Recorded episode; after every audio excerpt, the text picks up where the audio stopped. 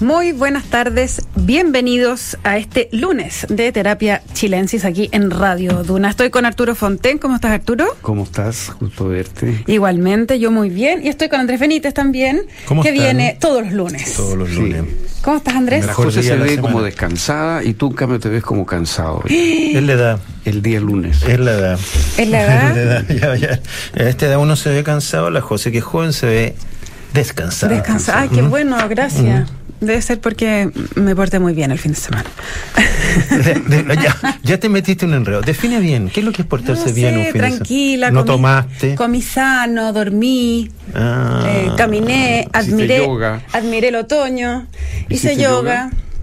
Oye, el, el otoño está muy bonito. Muy bonito. Pero eh, entiendo que en mayo rompimos todos los récords, estamos rompiendo todos los récords de falta de agua del planeta, más o menos. Porque, Sí. porque hubo una esta primera lluvia que hubo hace un tiempo, dio un poquito de esperanza de que podía ser un año no tan malo, pero parece que Viene vamos mucho encaminados, miro para afuera, estuvo todo el día, ahora está de noche, pero estuvo todo el día muy bonito, mucho Sí. frío, ¿no? Mucho frío y día en la mañana estaba muy helado. Muy- Hasta la mañana temprano me, me refiero yo. ¿ah?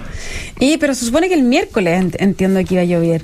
De, de miércoles a, a domingo, nada que ver. Ojalá, bueno, no sé, uno ve al final, ojalá. uno ve los caen cuatro pronósticos del celular y todo, todo es muy variable, todo es muy variable. Oye, lo que no es tan variable es eh, la- las encuestas, ¿cierto? Que, que hemos conocido en términos de la aprobación y desaprobación presidencial. Varía en el sentido de que aumenta la desaprobación eh, y, y baja la aprobación, naturalmente, pero sigue la tendencia, ¿cierto? Se pega un salto esta semana Sí. y yo ten- tiendo a pensar que puede haber sido por lo que pasó en el sur con la muerte.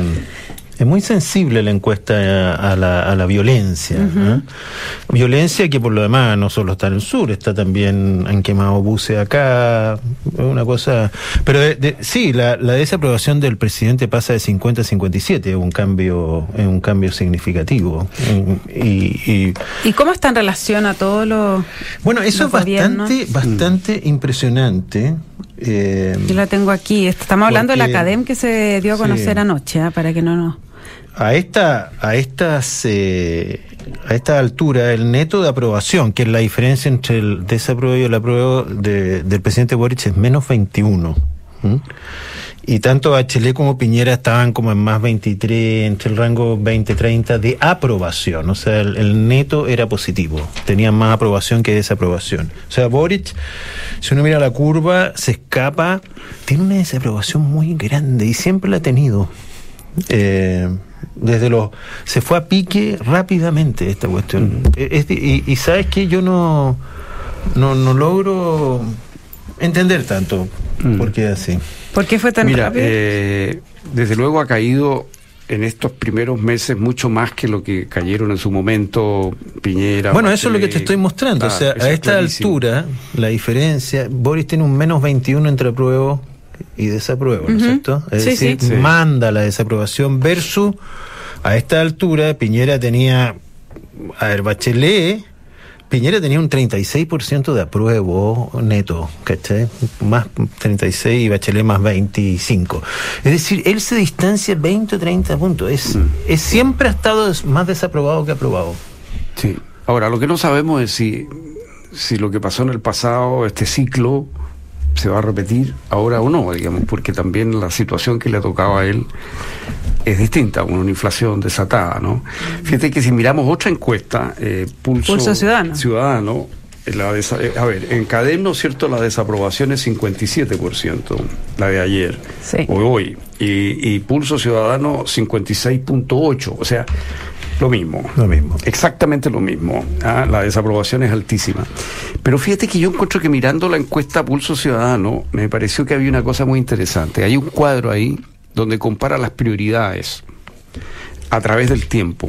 Y en octubre del 2020, las prioridades eran primero pensiones, según, según Pulso Ciudadano, primero pensiones, segundo desigualdad de ingresos y tercero desempleo. En octubre. En octubre del 2020. 2020, El año 2020, pasado. sí. No, hace dos años. hace dos años. Ah, Plena Ese- pandemia. Sí. Ese era el Chile, digamos, que, del cual venimos. Yo creo que ese es Chile esas prioridades son las que de alguna manera encarnó la campaña de Boric, encarna el movimiento de Boric, o sea, a pro de dignidad. Y me parece que ellos tienen que hacer una transformación muy profunda de sus prioridades. Y esa es la dificultad de fondo que tiene el gobierno con su coalición hoy día hay una masa de gente que sigue creyendo que las prioridades son pensiones, desigualdad de ingresos, digamos, ¿no? Y, y, esas eran las prioridades. Pero resulta que en mayo las prioridades son, según Pulso Ciudadano, primero delincuencia lejos, segundo inflación, tercero inmigración. Eh, pensiones, desigualdad de ingresos y desempleo quedan muy abajo. O sea, te, puedo ah, solo Estamos con la misma, con la misma lámina. El mismo dato. No, no, no, que, que justamente son la, eh, la, la CADEM mide los atributos que tiene el presidente para combatir justamente las que tú estás planteando. Y están en el, final de la escala. Son las últimas tres. Claro. Y ojo, ah, José, mirándolo, y a propósito del, del alza de desaprobación del presidente, la la capacidad que tiene para gestionar el conflicto la Araucanía, por ejemplo, bajó 13 puntos en una semana a 25%. O sea, lo que tú dices, inmigración, narcotráfico, delincuencia y narcotráfico y Araucanía son los atributos de gestión más castigados en este presidente. Exacto. Entonces, y si esas son las prioridades, claro. ¿te fijas? Entonces estamos en, Entonces, hay, como hay un desajuste entre lo que fue el proyecto que llevó a Boric al poder con las prioridades de ese momento había ajuste, pero hoy día parece que no lo hubiera y se requiere entonces una transformación profunda. Bueno, yo creo que lo que estamos viendo justamente es eso, que, que el tema de la delincuencia y seguridad, que o sea, engloba todos estos temas que estamos hablando, araucanía, delincuencia ciudadana, etcétera, eh, le explotó en la cara al gobierno con una fuerza que no se lo imaginó y ha requerido una serie de... Es como como despertar a la adultez, por así decirlo, porque eh, no era algo. Para y, con mucha, y con muchas contradicciones, diría yo, y que las ha encarnado la, la ministra del Interior en repetidas ocasiones. O sea, se nota que este es un tema que les incomoda, que donde hay como que estuvieran haciendo un cambio fundamental en lo que pensaron o no pensaron. Piensa que algún columnista este de la tercera, creo que fue Colodro, cuando creo eh, la ministra Ocera dijo la, la violencia la semana a la democracia, mm. una frase que circuló, bueno, le recordaban, bueno, ellos apoyaron la violencia, o sea, legitimaron una parte de la violencia como demandas sociales, producto del descontento. Entonces, todo esto se le ha venido encima también en contra de muchas de sus convicciones. Yo, estoy de acuerdo con ese punto, pero también pienso que tiene que haber un momento en que ya se dé vuelta la página con eso. Porque ya, ya son... Pero lo tienen que dar ellos. Pero, o sea, están eh, intentando, me imagino, o sea, veo Sí, intentando retomar, la ministra del Interior está intentando retomar una agenda de seguridad eh, o un papel, digamos, liderando algo, eh, la, veo por lo menos más esforzada en eso, los discursos que han dado, o sea, el hecho de que la misma ministra Vallejo haya dicho esta frase que dices tú, o que el mismo presidente también haya dicho, no vamos a tolerar la violencia, no sé, venga donde venga, qué sé yo, algo así, que dijo, bueno, también son señales de que son señales. tratando de dar vuelta a la página, pero si se le está enrostrando todo el día, ah, no, pero que ustedes eran unos niños revoltosos. Yo eh, creo que del pantano, creo yo. Sí, bueno, es la misma medicina que hacen ellos, pero está bien. El punto es, obvio, no.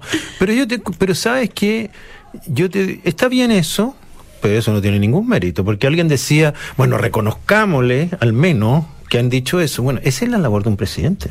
La labor de un presidente es mantener ¿no es cierto?, la seguridad y por lo tanto se tiene que desdecirse, tendrá que desdecirse, ese no es ningún mérito, es para eso lo eligieron nomás. No, de acuerdo, estoy de acuerdo, pero, pero Ahora sí, avanzar, eso es mi, mi punto, avanzar del, del, Pero ¿será posible sacar una lección de esto o, o será imposible? Porque para mí la lección de esto es que la oposición no puede plantearse como oposición como si el único objetivo fuera llegar al poder. Absolutamente. Y todo vale.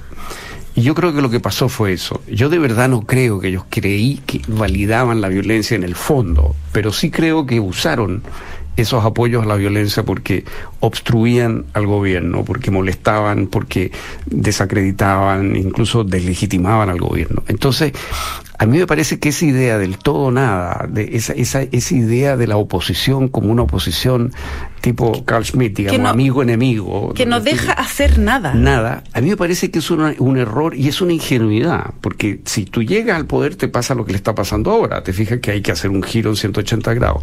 Pero además es una ingenuidad porque resulta que la oposición puede influir mucho en un gobierno. Es decir, el poder no está solo en el presidente y en el gobierno. La oposición puede hacer muchas cosas puede influir mucho en el curso de los acontecimientos. Entonces los países que progresan son países donde hay esa mentalidad, no esta mentalidad de guerra total, yo, creo desde que la oposición. En ese sentido yo creo que por eso es interesante la postura que ha adoptado la UDI, por ejemplo. A mí me parece interesante. Eh, como no obstruccionista per se ¿ah? eh, abierta a ciertos acuerdos en, términos acordables, digamos. Eh, lo que hace, por ejemplo, con esta propuesta de los dos tercios, de bajar los quórum para el cambio constitucional, me parece que son eh, gestos de una oposición madura y que finalmente se le va a reconocer. No así lo que hacían, lo que intentaron hacer los republicanos, que era al tiro la acusación constitucional. Bueno, pero siguiendo con la línea, también bien Chile vamos ahí al no apoyar a los republicanos en esta acusación, ¿no sí me parece. Sí, a mí me parece que esa manera de hacer, o sea, yo creo que el gran desafío que tiene hoy día la derecha es encontrar un camino de hacer una oposición eficaz, popular, pero que no sea repetir eh, la música que tocó el Frente Amplio contra el gobierno anterior. Oye, pero volviendo al, gobierno actual, ¿no es cierto que tenemos cuenta pública este, el miércoles la primera cuenta pública. La primera, yo creo que las cuentas públicas en general sirven para poco en, este mundo.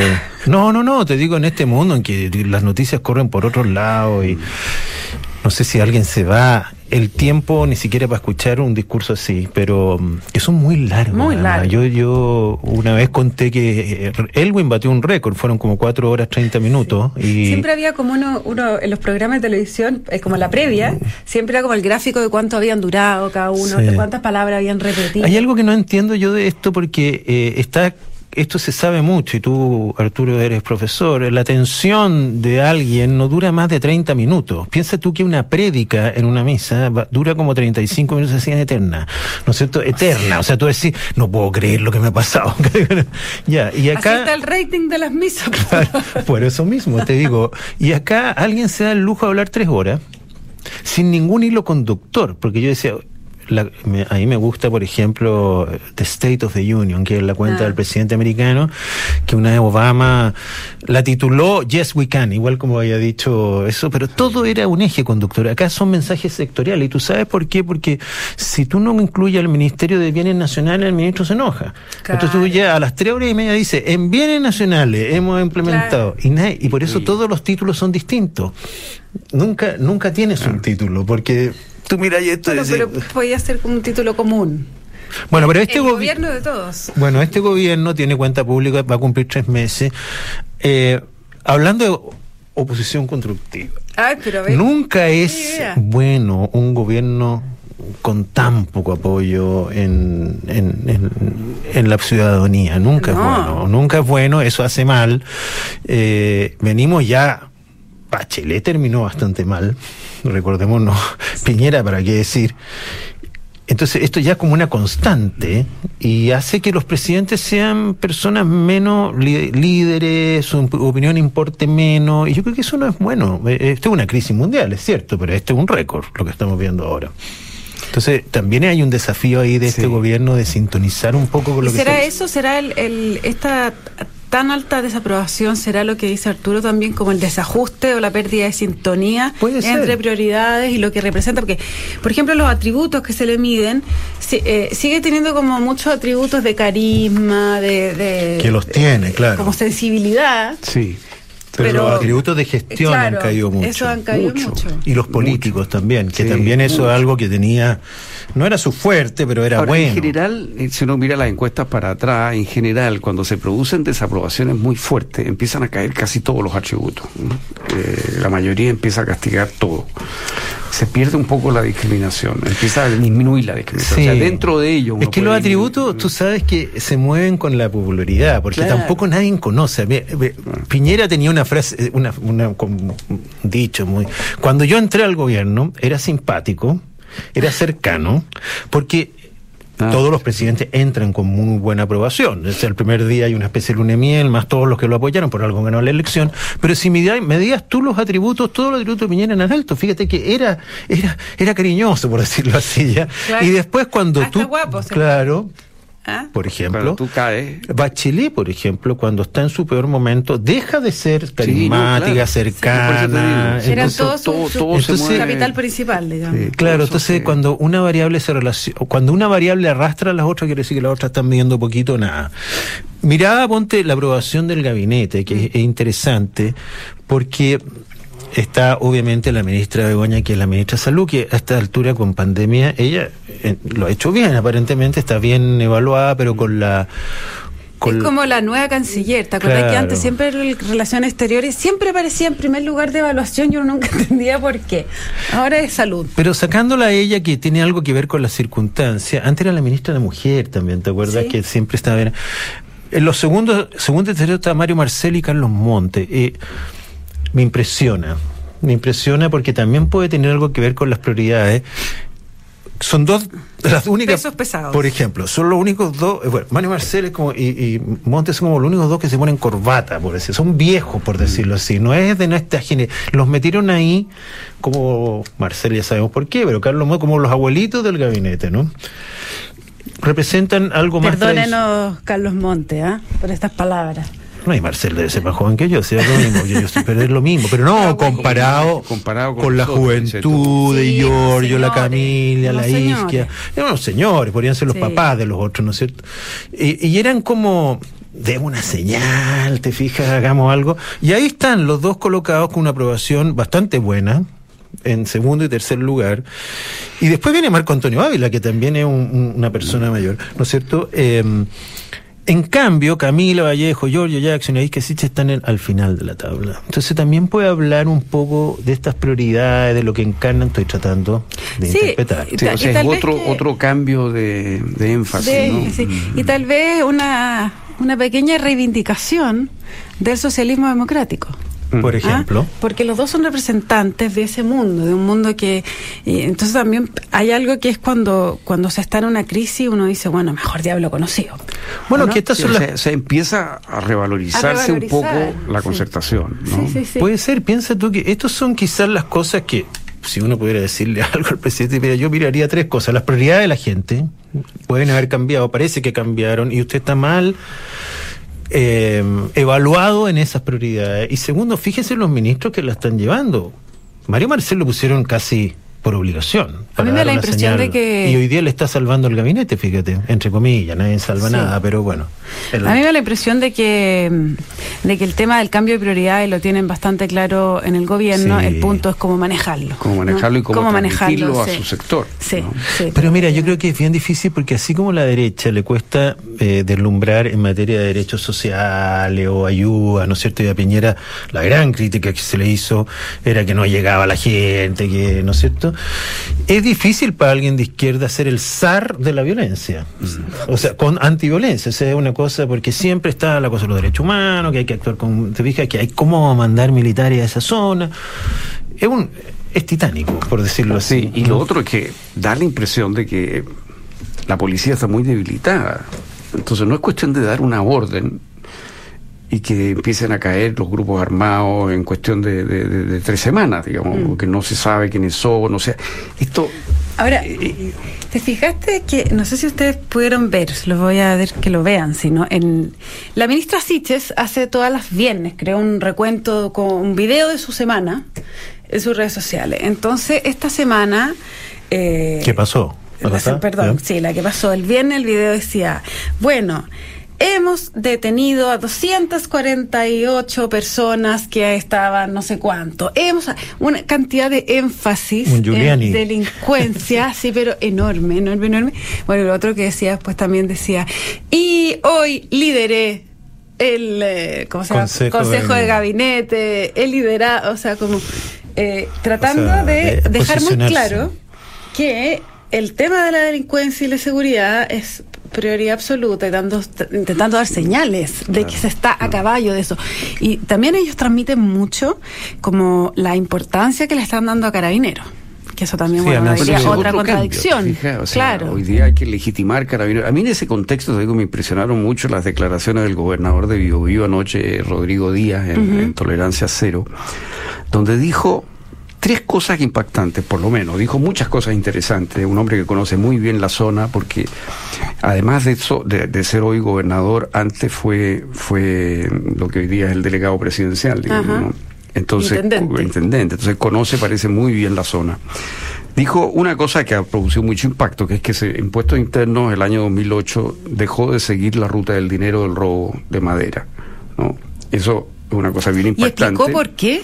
O sea que... No, no tenía él una explicación. eh, ahora, eh, posteriormente, el almirante Juan Pablo Zúñiga, que es el, el que está a cargo de la zona, dice que esto se solicitó a impuestos internos y que durante el gobierno anterior, en algunas ocasiones, hubo algunos fiscalizadores de impuestos internos.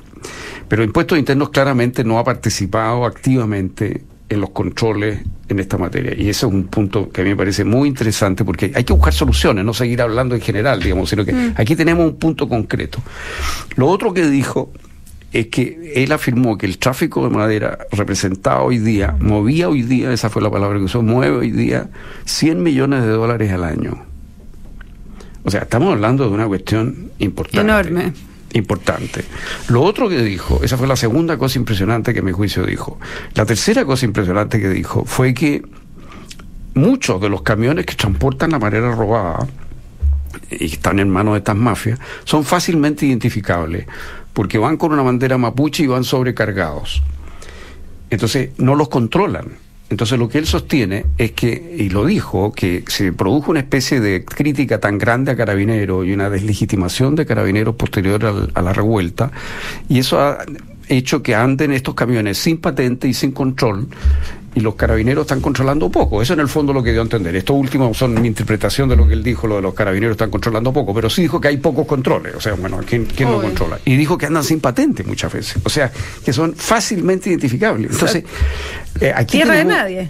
Oye, bien impresionante las tres cosas que dijo eh, este eh, don Rodrigo Díaz, gobernador de, de Biobío. Dijo otras cosas muy interesantes, pero él eh, él se ha reunido con el presidente Boric, le hizo un planteamiento al presidente Boric sobre cómo combatir esto, y él se mostró partidario de un estado de emergencia que controlara las rutas, pero que también pudiera, en ciertos casos, ir más allá de las rutas, a buscar eh, eh, a estas mafias, que según él son muy significativas.